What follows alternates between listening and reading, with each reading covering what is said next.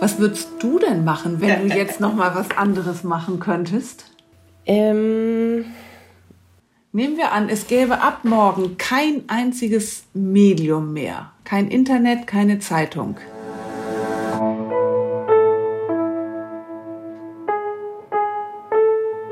Eltern ohne Filter. Ein Podcast von Bayern 2. Hi, frohes Neues. Sagt man das jetzt noch? Naja, wir haben uns ja noch nicht gehört dieses Jahr. Da geht es schon noch, glaube ich.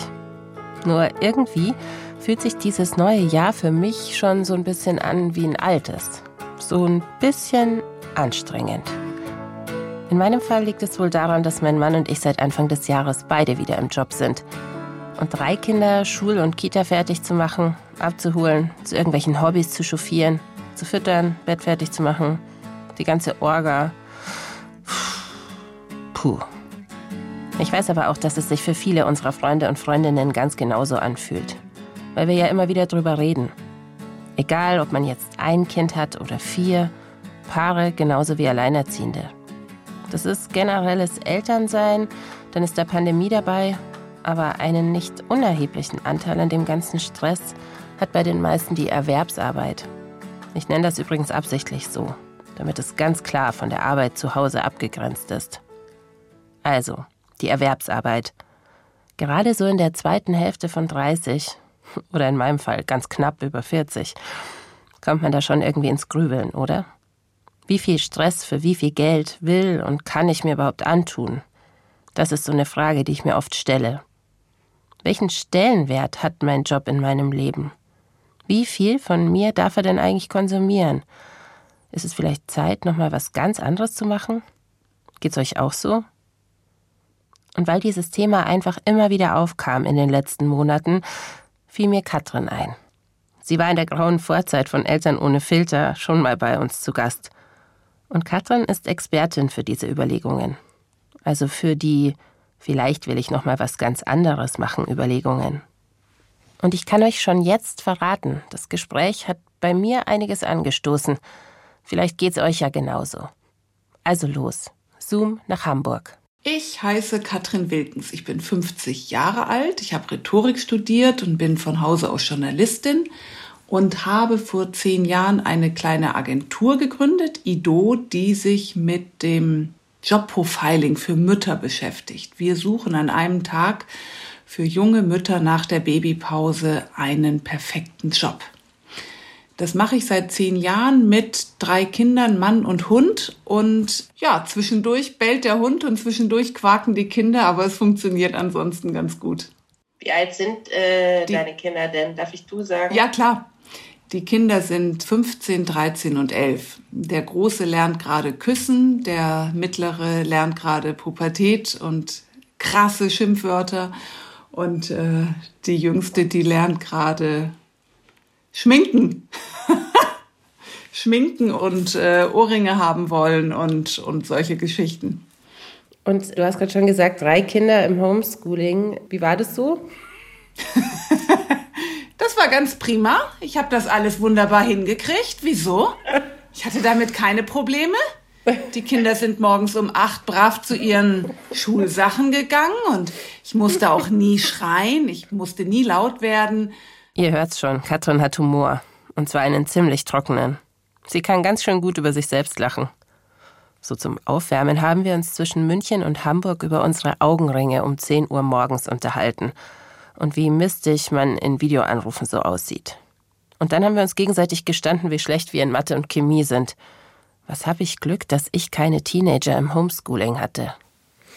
Wir haben uns ja vor zwei Jahren, ziemlich am Anfang von Eltern ohne Filter, schon mal getroffen und haben schon mal eine Folge zusammen aufgenommen.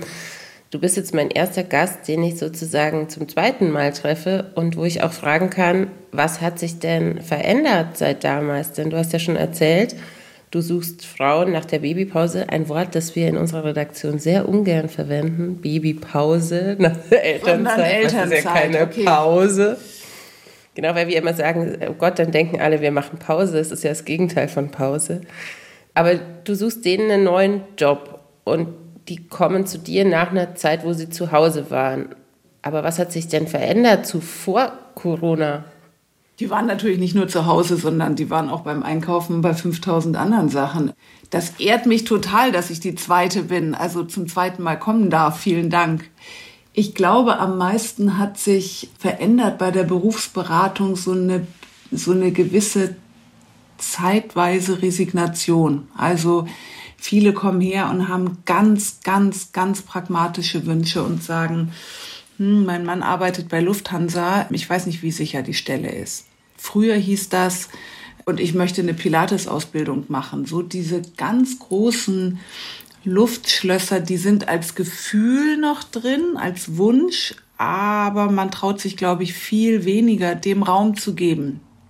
Vielleicht auch, weil man um sich herum so viel sieht, die wo die Cafés und Kneipen schließen, wo der Kulturbetrieb irgendwie rumkrebst, wo jeder einfach so ackert. Vielleicht ist das so, dass sich das Frauen auch noch weniger erlauben, weil die ja ganz toll im Spüren von von so Schwingungen sind und dann ganz schnell wahrscheinlich denken, das ist jetzt gar nicht angebracht.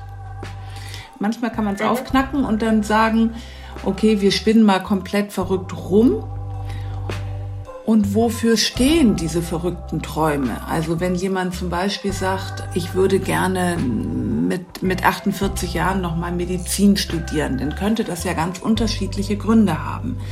Ich interessiere mich einfach für menschliche Gesundheitssysteme und Vorsorgen und Behandlung. Oder ich helfe gerne anderen Menschen. Oder ich bin immer Master of the Universe, ich weiß immer, wo es lang geht. Das ist ja so der Wunsch, der häufig mit Ärzten verbunden wird. Oder ich darf mich nochmal in eine völlig neue Materie hinein versenken. Das heißt, man muss so ein bisschen gucken, wofür steht dieser verrückte Wunsch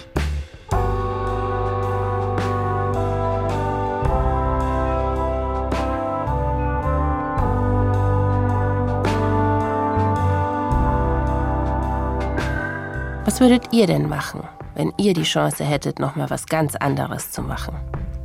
Wenn es nicht um Vereinbarkeit ginge oder was das Ganze finanziell abwirft? Also ich muss sagen, mir fällt gar nicht sofort was ein.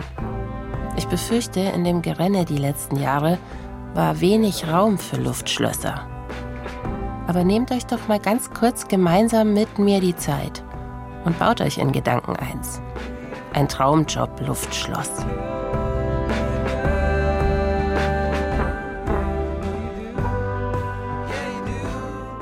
mal ein bisschen zurück. Also früher in der Vor-Corona-Zeit, also in München gibt es ganz, ganz viele dieser Paare, wo der Mann einen sehr festen, stabilen Job hat, in Hamburg vielleicht auch, bei einer großen Firma. Die Frau war ein paar Jahre hauptsächlich Mutter, hat vielleicht Teilzeit weitergearbeitet, aber sie haben jetzt eben Lust auf was anderes und machen dann zum Beispiel die Yoga-LehrerInnen-Ausbildung oder machen einen ganz kleinen Laden auf, der vielleicht gar nicht so viel abwerfen muss oder so. Ich glaube, da warst du ja schon immer so ein bisschen allergisch gegen diese ganzen Yoga-Lehrerinnen, gewünschten Yoga-Lehrerinnen, Ausbildungen, Frauen, oder? Ach, ich, ich habe immer gesagt, es ist ein Unterschied, ob man selber gerne Yoga macht, das tue ich wahnsinnig gerne selber auch, oder ob man anderen irgendwie in Hornhaut vergilbten Zehen rumpult und den Hund korrigiert. Also da gibt es einen großen Unterschied zwischen, ich lasse mir eine Behandlung, kann ja auch Osteopathie sein, kann auch Naturheilverfahren sein. Das sind häufig Behandlungen, die einem selber gut tun. Die anderen angedeihen zu lassen, das braucht ganz viel Energie. Es sind im Grunde schenkende Berufe. Mhm. Und dieses gebende, schenkende, sehr dienstleistungsorientierte, das braucht viel Energie, von der meistens Mütter nicht viel haben, nicht weil sie generell energiearm sind, sondern weil sie natürlich an die Familie wahnsinnig viel Energie verschenken und auch verschwenden, beides. So, und dann bin ich so eine Bremer hanseatische Kaufmannstochter mein, mein Vater hat mir ganz früh beigebracht, ein Beruf ist super, aber eine Rentenvorsorge gehört irgendwie auch dazu. Du musst das Fahrrad flicken können und du musst für deine Rente sorgen können, hat er früher immer gesagt. Was total absurd war, weil wir Ich bin zu Norbert Blüms Zeiten groß geworden. Der plakatierte dann groß, die Rente ist sicher. Und dann sagte mein Vater immer, sicher schon, aber klein. und dieses sicher. Ja, da hat sich nichts dran geändert. nee, schlimmer. Es ist sehr viel schlimmer geworden. Dieses genau. Rente ist immer noch sicher, aber ist deutlich noch kleiner geworden. Vor allem für Frauen. Vor allen Dingen für Frauen. Wir sind ungefähr bei der Hälfte. Wir kriegen halb so viel wie die Männer. Und das kann Jetzt ja nicht sein. Mhm. Jetzt hast du gerade schon erwähnt, dass die Frauen pragmatischer geworden sind oder ein bisschen mehr resignierend, was diese großen Luftschlösser angeht. Also die haben vielleicht im Umfeld erlebt, es ist unsicherer geworden durch Corona. Es haben auch vielleicht Männer oder Frauen in ihrem Umfeld den Job verloren oder das Geld ist knapp geworden. Andererseits hast du mir ja im Vorgespräch erzählt, dass die Frauen auch mit einem größeren Egoismus zu dir kommen oder klarer sagen können, jetzt bin ich mal dran. Denn diese zwei Jahre haben ja schon für viele nochmal ganz klar gezeigt, wer die Care-Arbeit und wer die Arbeit in der Familie übernimmt, oder? Ja, man weiß immer nicht, wie man Care-Arbeit schreibt, mit K-E-H-R oder mit C-A-R-E. Ja. Also das stimmt, dass Frauen nach dem Homeschooling, nach dem Lockdown, nach dem, ich muss irgendwie unser Familienleben auch neu organisieren, irgendwann so ein bisschen so eine innere Stärke haben von, oh, ich weiß ganz genau, wer hier den Laden zusammenhält. Und es ist gerade mal nicht die Schwiegermutter oder der Au pair oder so, sondern das bin ich, der diese ganzen um mich herum herum rudelt und wegorganisiert. Matthias, ja. du willst mit dem Hund, oder? Warte mal ganz kurz. Ja. Ich muss jetzt den Hund einmal rausbringen. So. So, der Hund ist draußen. Naja, vielleicht ist es genau so. Also wo ist die Hundeleine, wo ist das Halsband, da kümmern sich dann die, die Mütter noch ganz schnell drum. Und dieses Wissen darum, das gibt denen auch so eine Kraft und so eine große Energie, vielleicht sogar eine ganz produktive Aggressivität. Also Aggression muss ja nicht immer schlecht sein, sondern hat was mit Vorwärtsstreben und Vorankommen zu tun. Und diese Mischung aus Kraft und Pragmatismus ist für mein Feld, für die Berufsberatung wahnsinnig produktiv, weil das nur gerade in eine Richtung geht, die machbar ist und wo Kohle rausspringt und was jetzt nicht ein Ich muss die Welt retten bedeutet, sondern ich habe einen kleinen, überschaubaren Bereich, für den ich verantwortlich bin und dafür kriege ich Geld und damit auch Wertschätzung, im besten Fall auch noch im Team nebenbei. Mm, und dieses neue Gefühl hat was sehr Befreiendes und sehr Kräftigendes, finde ich auch. Habt ihr das eben gehört? Das waren unsere Traumjob-Luftschlösser denen hat Katrin mal eben doch etwas die Luft rausgelassen. Wie so eine Hüpfburg im Hochsommer. Also träumen soll und darf man. Aber eben realistisch und pragmatisch und dabei an die Rente denken? Klingt nicht mehr so ganz nach schwerelos rumhüpfen und springen, sondern mehr nach mit beiden Beinen auf dem Boden stehen und fest im Boden unter den Füßen. Also da stehen wir jetzt. Und zumindest ich will jetzt unbedingt wissen, was ich mit diesem halb ausgelassenen Luftschloss machen kann. Wie geht ihr denn vor oder wie gehst du denn vor in der Beratung? Erzähl mir doch mal so ein bisschen was über deine Methode. Ich brauche immer ganz viel Kaffee, ich brauche wahnsinnig viel Süßigkeiten, es muss viel gelacht werden, weil sonst ist die Stimmung nicht gut. Wir brauchen so eine richtig gute Skihüttenatmosphäre. Neulich haben wir mal so gelacht und sagte eine Kundin, wissen was, jetzt auch egal. Ist scheißegal, ich erzähle Ihnen einfach alles. Und da wir die einen Tag später ja nicht wiedersehen, hilft das tatsächlich sehr, an den Kern, an das Wahrhaftige zu kommen.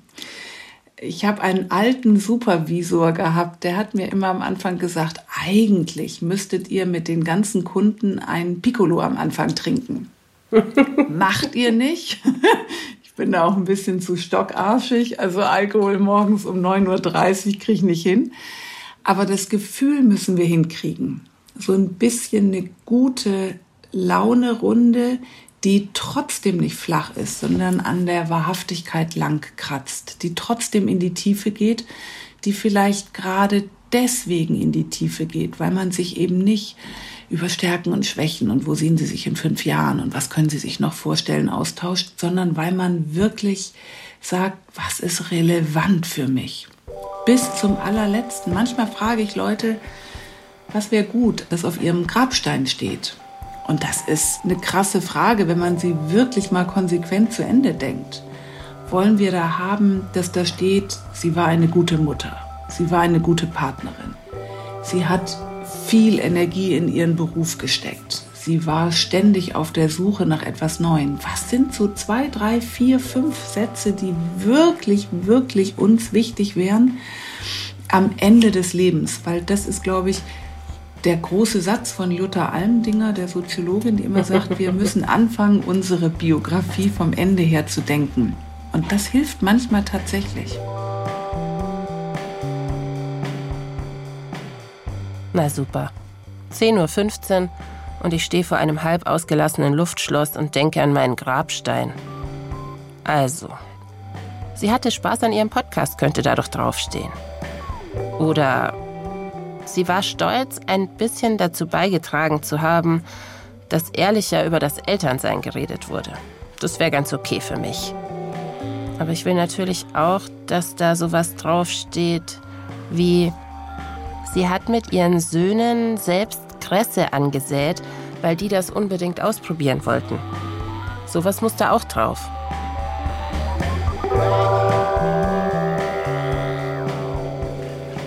klingt auch ein bisschen wie Therapie, so einen Tag Therapie. Nee, weil wir keinen Anspruch auf Heilung haben. So, aber es hilft natürlich, wenn jemand kommt und sagt, ich bin das Kind geschiedener Eltern, meine Mutter hat uns alleine durchgebracht, die hat wahnsinnig ackern müssen. Für mich ist der Leistungsgedanke ein total wichtiger Glaubenssatz. Total, ich hänge da dran fest dann ist es schwierig zu sagen, oh, dann lass doch mal los und so, sondern dann muss man irgendwie gucken, wie man diesen Glaubenssatz der Kindheit mit hinüber rettet, aber so, dass es eben keinen Burnout gibt und so, dass es keine Überforderung gibt. Und ich glaube, in der Richtung sind wir auch Psychologen, ja, aber wir wollen jetzt nicht irgendwie dem inneren Kind zur Heilung verhelfen. Das fände ich wahnsinnig deplatziert, weil es ja übergriffig ist und ein Handwerk bedient, das wir nicht gelernt haben. Katrin macht das mit der Beratung auch nicht allein, sondern immer mit einer zweiten Person. Zehn weitere Journalisten und Journalistinnen unterstützen sie im Wechsel. Warum Journalisten? Die können gut schamlos fragen. und das können Therapeuten äh, nur mit einem sehr viel längeren Anlauf. Also wenn ich manchmal, ich, ich bin in so einer Supervisionsrunde und wenn ich dann von meinen Fällen erzähle, dann sagen die alteingesessenen Psychotherapeuten, krass, dafür hätten wir 70 Stunden Anamnese gebraucht. ähm, und ich frage unverfrorener und ich erzähle aber auch unverfrorener von mir. Also, ich finde, man muss so ein bisschen von dieser Bremer Kaufmanns Familie, aus der ich komme, kennen, damit man einordnen kann, warum mir dieses Rententhema so wichtig ist. Sowas finde ich total spannend. Also was wir im Vorfeld auch noch gemacht haben, du hast mir deinen Fragebogen geschickt, den du normalerweise deinen Klientinnen schickst, die zu dir ja. in die Beratung kommen. Und ich habe den ausgefüllt und ich fand es total spannend, welche Fragen in diesem Fragebogen waren. Denn ich hätte natürlich damit gerechnet, da steht sowas wie, wo siehst du dich in fünf Jahren? Und da stand dann aber zum Beispiel, ich möchte nicht alles verraten, weil es schon ziemlich persönlich auch war, aber da stand dann zum Beispiel, wie kochst du? Was bist du so für ein Typ, wie du kochst? Und dann habe ich darüber nachgedacht und habe gedacht, oh, ich koche eigentlich gar nicht mehr. Eigentlich kocht meistens mein Mann, weil der ist irgendwie strukturierter, aber früher konnte ich eigentlich ganz gut kochen und aber immer ohne Rezept. Und dann fange ich irgendwie ein bisschen kompliziertere Projekte an und dann habe ich drei Pfannen auf dem Herd und dann überfordert mich es aber, weil ich es so selten mache. Und ich mir das sagt schon wahnsinnig viel über einen aus. Also wenn unsere HörerInnen jetzt mal drüber nachdenken, wie sie kochen und wie vielleicht andere kochen, die sie kennen, könnten sie wahrscheinlich ganz schön viel über sich erfahren, oder? Also ich hoffe, ihr habt auch einen Herd in eurem halb ausgelassenen Luftschloss mit dem Grabstein davor. Jetzt geht mal an den ran. Also, wie kocht ihr? Schnell Nudeln mit Ketchup zum Abendessen? Oder mit Anspruch? Oder besonders gesund? Macht's euch Spaß? Und was hat das alles jetzt mit eurem potenziellen Traumjob zu tun? Was sagt das aus oder wofür brauche ich das für meine Arbeit? Natürlich nicht, um jemanden in die Küche zu stecken, haben wir ganz selten getan. Aber so wie du sagst, meistens kocht mein Mann. Oh, da hat jemand eine emanzipierte Beziehung. In Klammern, der wird wahrscheinlich sich in einem sehr konservativen, sehr hierarchischen, sehr weiße alte Männersystem bei der Arbeit nicht wohlfühlen. Wenn du sagst, oh, es ist meistens zu chaotisch, dann denke ich mir, ah, dann guckt die in den Kühlschrank und macht äh, Reis mit Scheiß. Also wird die, wird die gut improvisieren können und kann aber auch mit kleinen Mini-Katastrophen gut umgehen. Kann man sie also besser, ich sage es jetzt mal überspitzt, nicht in eine Behördenstruktur stecken, haben wir schon immer so gemacht, werden wir nie ändern, weil das ist Paragraph. Und all diese Antworten haben einen großen Vorteil, man muss nicht antworten sozial erwünscht. Also bei dieser Frage, wo siehst du dich in fünf Jahren, antworten wir fast automatisiert karriereorientiert, so wie das eben die Berufsberater gerne hören wollen. Aber vielleicht ist das ja gar nicht unser Wunsch. Vielleicht wollen wir ja gar nicht auf der Karriereleiter nach oben, sondern eher nach rechts. Vielleicht wollen wir auch zwei Schritte erstmal wieder nach unten und dann nach rechts und dann nach oben. Also sind diese Fragen, wo sehen Sie sich in fünf Jahren, total wenig hilfreich, gar nicht hilfreich.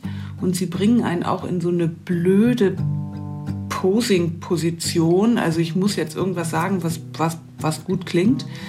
Mit dem Kochen, da kriegt man ganz leicht raus, naja, auch so diese guten Schwächen. Diese guten Schwächen, die ja auch zum Beruf gehören. Wenn jemand sagt, Ganz ehrlich, immer wenn meine Kinder zum Turnen fahren, fahre ich heimlich zu McDonald's. Wir sind ja Vegetarier, aber bei McDonald's esse ich dann die fiesen Chicken Wings.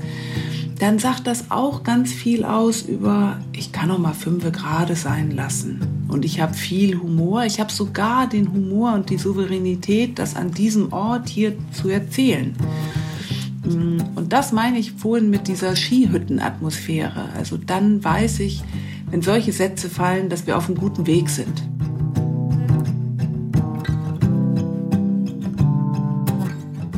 Also ehrlich gesagt, ich fühle mich ein bisschen durchschaut. Ich glaube, manchmal habe ich auch Glaubenssätze, die ziemlich viel mit Leistung und Performance zu tun haben. Damit, dass Erfolg im Job gleich Lebensleistung ist. Und dass man das Privatleben da ebenso unterordnet Intellektuell weiß ich, dass Care-Arbeit genauso wichtig ist. Und natürlich auch genauso anstrengend. Aber im Bauch? In meinem Traumjob Luftschloss, da könnte ja auch mehr Freizeit sein, mehr Familienzeit. Kommen denn auch Männer zu euch in die Beratung? Und wenn ja, welche Frage steht im Zentrum? Steht auch die Vereinbarkeit im Zentrum? Denn in meinem Umfeld erlebe ich ganz oft, dass scheinbar die Vereinbarkeitsfrage sich hauptsächlich die Frauen stellen. nee, Männer stellen die Vereinbarkeitsfrage nie, also jedenfalls nicht, wenn sie zu uns kommen. Es gibt einen großen Unterschied, wenn man Frauen fragt, was kannst du richtig, richtig gut, dann kommt gerne die Antwort äh, gedeckter Apfelkuchen oder Schiffchen falten. Und ich denke, krass, aber du hast fünf Auslandsjahre hinter dir und du bist in irgendeinem DAX-Vorstand, also du musst doch mehr haben. Und Männer verschränken dann die Arme hinterm Kopf und sagen, ich weiß jetzt nicht, ob Ihre Erfahrung und der Tag heute reichen, um all die Qualitäten, die ich habe, umfassend würdigend aufzuzählen. Ich fange aber mal mit A unterstrich AA an und dann erzählen sie und erzählen und man denkt, ja, du hast total recht. Also es würde eigentlich reichen, wenn du fünf Sachen sagst. Wir sind aber jetzt schon bei 83. Das ist ein großer Unterschied. Also Selbstwert und Selbstbewusstsein. Zumindest, zumindest was das Berufliche angeht. Ja, oder? und jetzt nehme ich mal das Sensible und das Weiche. Es gibt auch wirklich viele Männer, die, wenn sie mal off the record reden dürfen, wenn sie mal nicht in einem System sind, dass ihnen die Antwort hinterher wieder um die Ohren ballert, dann kommt auch oft raus, wie viel Druck, wie viel Druck das für die bedeutet, für die ganze Familie zuständig zu sein. Und dieses, ich darf mir das gar nicht leisten, ich darf mir das nicht leisten, ich bin in meinem Beruf nicht glücklich, aber ich muss doch die Familie ernähren, ich muss doch die Familie ernähren. Hm, die 1000 Euro von meiner Frau reichen nicht. Und das rührt mich manchmal sehr, dieses ganz archaische Bewusstsein, ich bin doch für meine Familie verantwortlich. Das finde ich was ganz Schönes und Weiches, wenn ich gleichzeitig natürlich auch denke, nee, deine Frau kann auch arbeiten, ihr könnt euch auch eine kleine Pause leisten, wenn du was anderes machen möchtest. Ein total spannender und irgendwie auch ein Punkt, über den ich gerne mehr reden würde.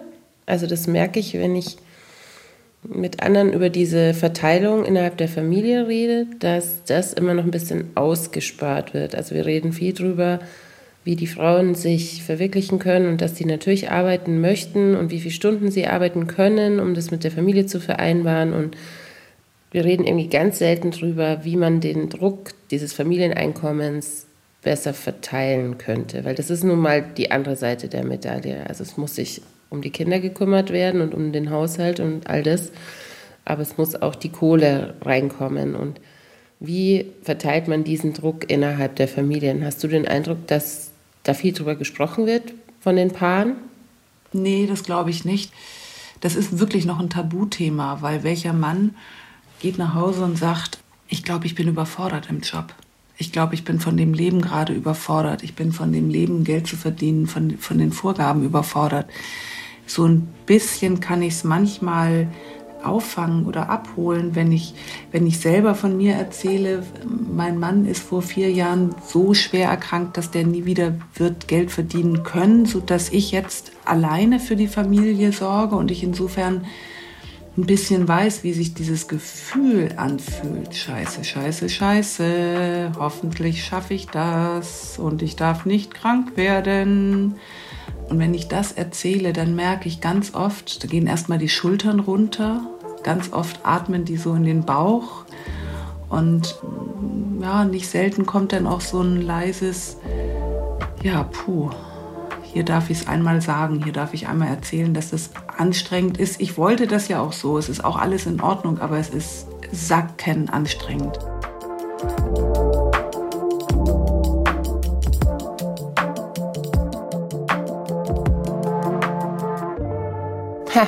Was ich vorhin total vergessen habe. Man sitzt ja auch nicht allein in seinem Luftschloss. Traumjob, Traumleben es hat ja alles auch was damit zu tun, was der oder die andere will. Zumindest bei Paaren. Wenn man was ändern will, dann braucht man den oder die andere im Boot. Und dann muss man immer wieder drüber reden und verhandeln. Wer macht wie viel zu Hause und wer macht wie viel im Job? Ich finde, das sind so Fragen, die Paare ruhig öfter mal neu verhandeln könnten.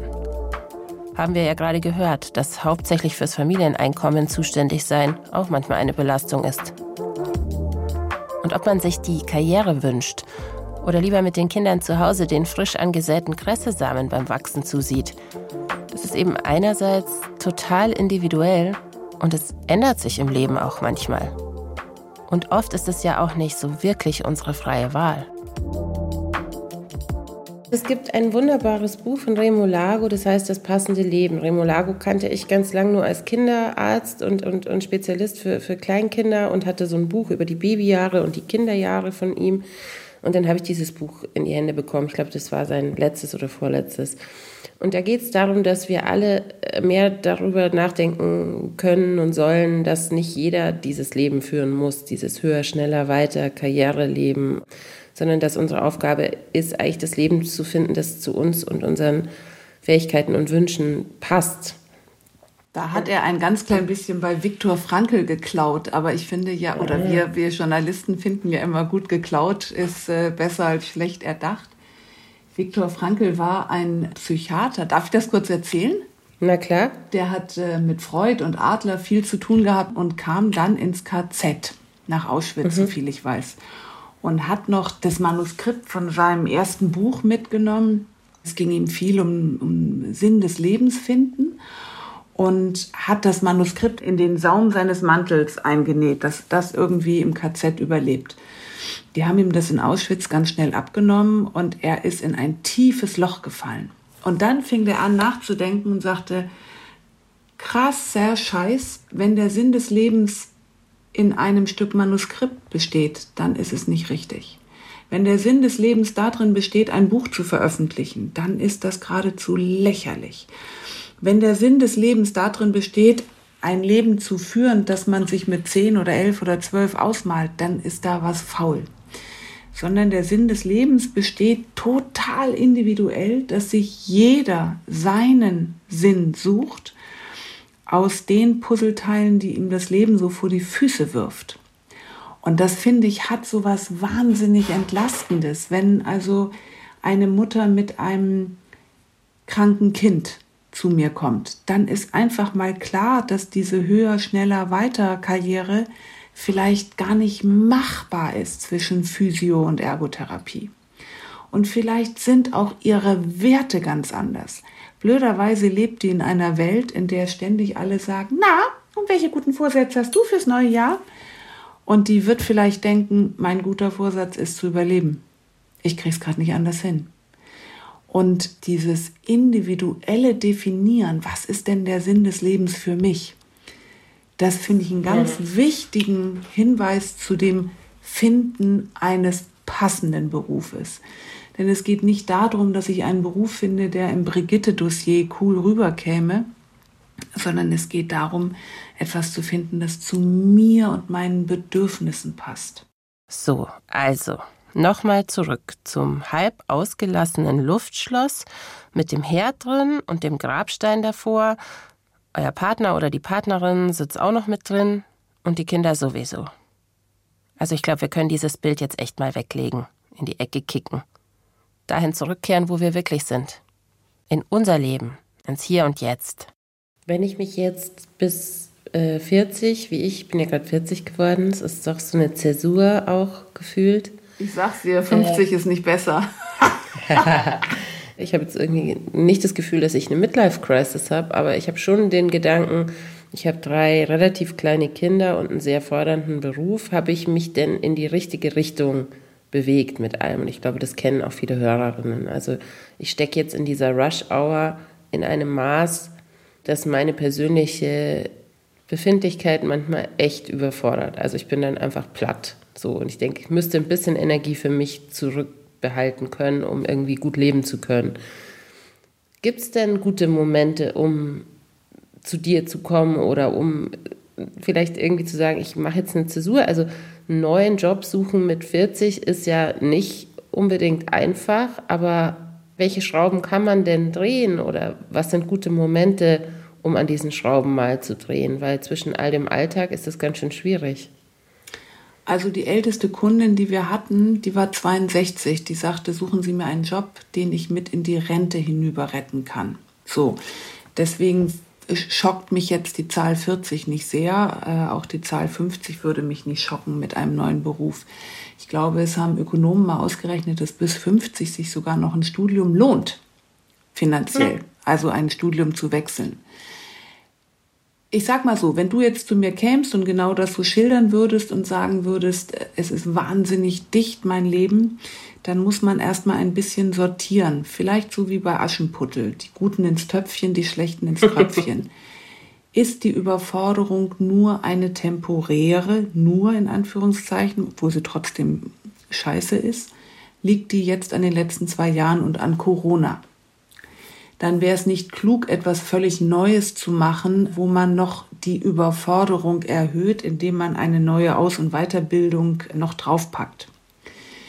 Ist es eine generelle Lebensunzufriedenheit, die sich sozusagen am Job ablädt, weil der Job auch immer gerne das Vehikel ist, an dem wir alle so als erste schrauben.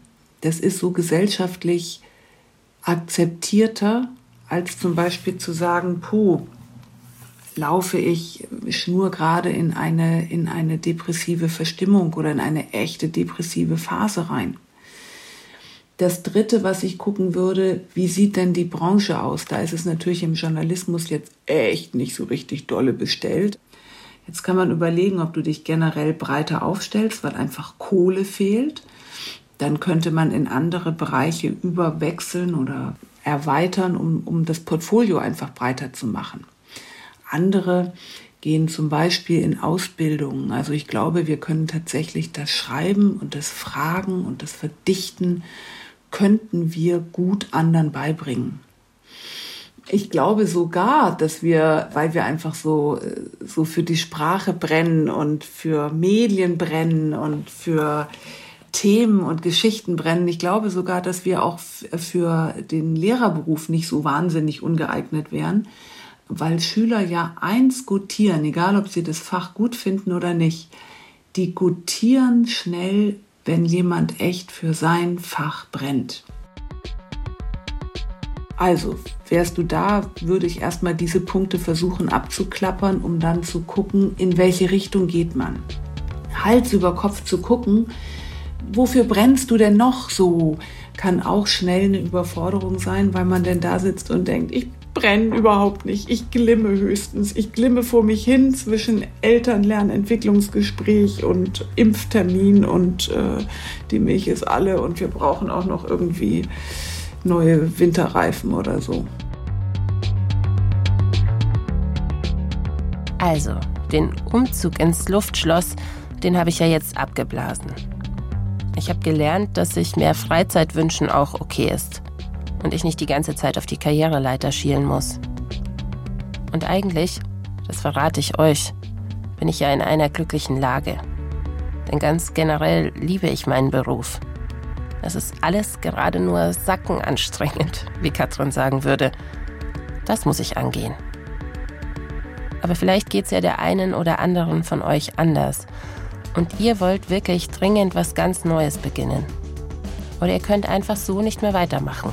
Wenn unsere Hörerinnen jetzt diese Folge anhören und es ist ja der Anfang vom neuen Jahr und ähm, wir gehen jetzt wieder in den Job zurück und wir merken, also die Probleme sind nicht über die Weihnachtsferien weggegangen, der Konflikt mit dem Chef hat sich nicht in Luft aufgelöst und der Leidensdruck ist da. Wie hoch ist denn der Leidensdruck, denkst du, mit dem man sich auf den Weg machen muss? Also wann weiß ich, ich kann nicht mehr verharren in der Situation, wie sie jetzt ist, Corona hin oder her, Kleinkind hin oder her, ich muss tätig werden, weil es mir einfach nicht gut geht.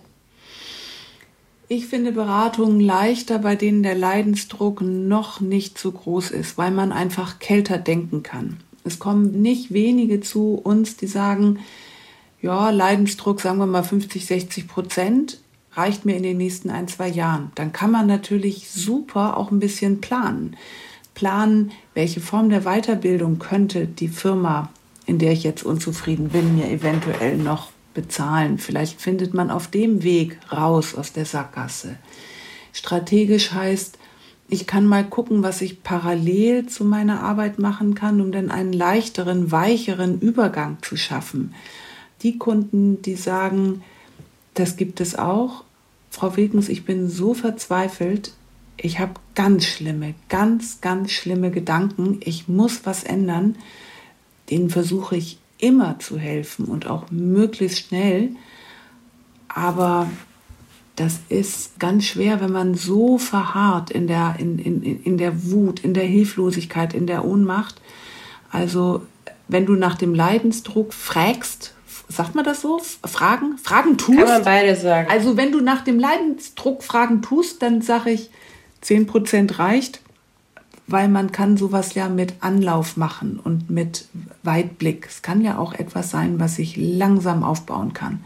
Häufig sind unsere Kunden in dem Alter, dass die Kinder so in der Kita sind, dann gibt es ja noch mal einen großen Einschnitt, wenn die in die Schule kommen und häufig noch mal eine große Ernüchterung. Bei mir war das jedenfalls so, Scheiße, es gibt viel mehr Schulferien als Kita-Ferien. Alte Axt, wie kriegen das alles so auf die Reihe? Ich weiß, dass ich damals wirklich in so ein, in so ein Loch gefallen bin, weil mein, mein Ältester war irgendwie dauernd gefühlt von den Ferien zu Hause. Also da kann man ja auch noch warten, bis so diese ganz, ganz harte Zeit erstmal vorbei ist.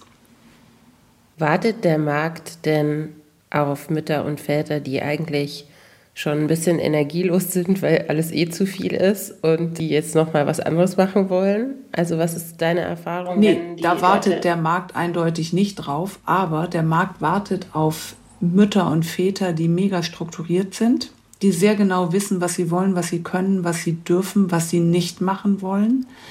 Na klar, wenn ich im Vorstellungsgespräch sage, ach, ich fühle mich auch so ein bisschen wie eine Schneeflocke und ich, ich, ich bin gerade sehr erschöpft, dann muss man nicht warten, dass einem die Gehaltsverhandlung angeboten wird. Aber der Markt gutiert zunehmend, das muss man wirklich sagen, dass Mütter und Väter echt was reißen und dass die Loyalität mit anderer Münze zurückzahlen. Also es gibt gute Untersuchungen darüber, vor drei Jahren war ja Homeoffice in vielen Fällen noch überhaupt nicht denkbar. Jetzt ist es auf einmal mit Corona ganz leicht denkbar. Und man weiß einfach, dass Mütter und Väter, beide Gruppen, wenn die im Homeoffice arbeiten, schlichtweg 10, 20 Prozent mehr arbeiten als ihre kinderlosen Kollegen. Und aus diesen Untersuchungen heraus ist der Markt gar nicht so vergrätzt und, und schlägt Eltern die Tür zu weil das hat sich bei Personalern inzwischen schon rumgesprochen. Bei den Jüngeren zumindest. So, ich bin gespannt, wie viele jetzt sagen, ich wechsle sofort meinen Beruf oder ich nein, nein, jetzt nein, noch mal. bitte nicht, nicht, nicht kündigen und dann suchen. Erst suchen, dann kündigen, dann hat man weniger Druck. Und vielleicht reicht auch manchmal die kleine Veränderung oder muss es immer der große Wurf sein? Nein, es gibt ja ganz viele minimale Veränderungen. Also der Lehrer, der von dem vielen Generve der Eltern genervt ist, ist vielleicht bei einer Abendschule viel besser beraten. Ein Banker, dem das Ganze zu kapitalistisch ist, der kann vielleicht in die Schuldenberatung und hat tatsächlich einen großen sozialen Anteil. Also man kann mit kleinen Stellschrauben, und das versuchen wir immer, die erste Ausbildung durchaus behalten das ist ja Quatsch. Also warum, warum muss man vom Barkassenkapitän zum, zum Geografielehrer wechseln wollen? Warum versucht man das nicht irgendwie in, in Einklang zu bringen? Also das ist schon das Bemühen, glaube ich, und sollte es sein. Sonst ist das so ein Wolkenkuckucksheim. Was würdest du denn machen, wenn du, wenn du jetzt noch mal was anderes machen könntest? Ähm Nehmen wir an, es gäbe ab morgen kein einziges Medium mehr. Kein Internet, keine Zeitung. Ah, okay. Jetzt brauche ich es doch noch mal. Das halb ausgelassene Luftschloss mit dem guten Fundament, der sicheren Rente und der Inschrift auf dem Grabstein, mit der ich zufrieden wäre. Vereinbar soll es auch sein mit drei Kindern und dem Beruf meines Mannes und ein bisschen Freizeit wäre auch okay. Ich hab's dann finde ich die Idee mit dem Lehren, mit der Lehrerin gar nicht so schlecht. Also ich habe früher immer gedacht, ich komme nicht mit äh, so Jugendlichen dann klar, aber jetzt, wo meine Kinder in das Alter kommen, könnte ich mir gut vorstellen, so Deutsch und Englisch. Englisch habe ich zumindest mal studiert. Doch, das glaube ich, das könnte ich mir vorstellen, weil mir dieses Vermitteln, was du gerade meintest, von Begeisterung an diesen Fächern, das könnte mir schon Spaß machen. Dürften die Schüler dich duzen? Finde ich überhaupt nicht schlimm. Fände ich wahrscheinlich eher komisch, wenn die immer Sie, Frau Weber, zu mir sagen würden. Frau Würde ich Weber. mich ganz alt fühlen. Frau Weber, ich muss mal.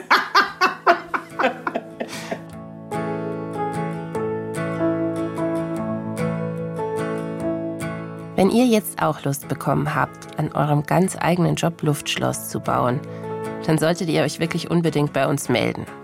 Denn Katrin Wilkins verlost für EOF-HörerInnen ein Speed Job Profiling mit ihr und ihrem Team von Ido. Katrin, was bedeutet denn Speed Job Profiling?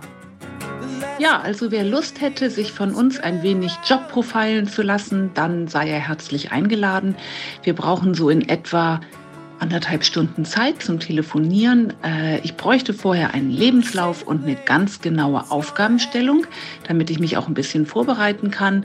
Und das Ziel müsste sowas sein wie ein Tinder-Schnell-Speed-Coaching-Profiling. Also ich versuche in der Zeit tatsächlich für euch einen maßgeschneiderten Job zu finden. Zumindest das, was mir so durch den Kopf fliegt. unsere einzige Bedingung, wir wären gern mit dem Mikro dabei. Also, es darf ruhig eine verzwickte Situation sein, in der ihr euch befindet. Aber allzu intime Probleme oder solche, die ihr lieber für euch behalten wollt, die sind woanders wahrscheinlich besser aufgehoben. Also schreibt uns bis zum 28.01., warum genau ihr dieses Jobprofiling unbedingt braucht. An Eltern ohne Filter at bayern2.de. Und schreibt uns natürlich auch, was diese Folge in euch ausgelöst hat und was ihr im Job verändern wollt. I stop and wonder how this happened after all. It's been coming. Eltern ohne Filter ist ein Podcast von Bayern 2. Redaktion diesmal Ulrike Hagen. Produktion Anja Beusterin. In den Shownotes zu dieser Folge findet ihr das Buch von Remo Lago und Informationen zu Viktor Frankl, dem Psychiater, über den wir in der Folge gesprochen haben. Der hat Auschwitz überlebt, darüber ein Buch geschrieben. Trotzdem Ja zum Leben sagen heißt es. Und über den gibt es natürlich sehr, sehr viel mehr zu erzählen, als wir das hier konnten. Und nächste Woche bei Eltern ohne Filter, da spricht Russland mit Nikola Schmidt und Klaus Althoff über ihr neues Buch, übers Vaterwerden und warum schon die Anfangszeit als Vater so prägend für später sein kann.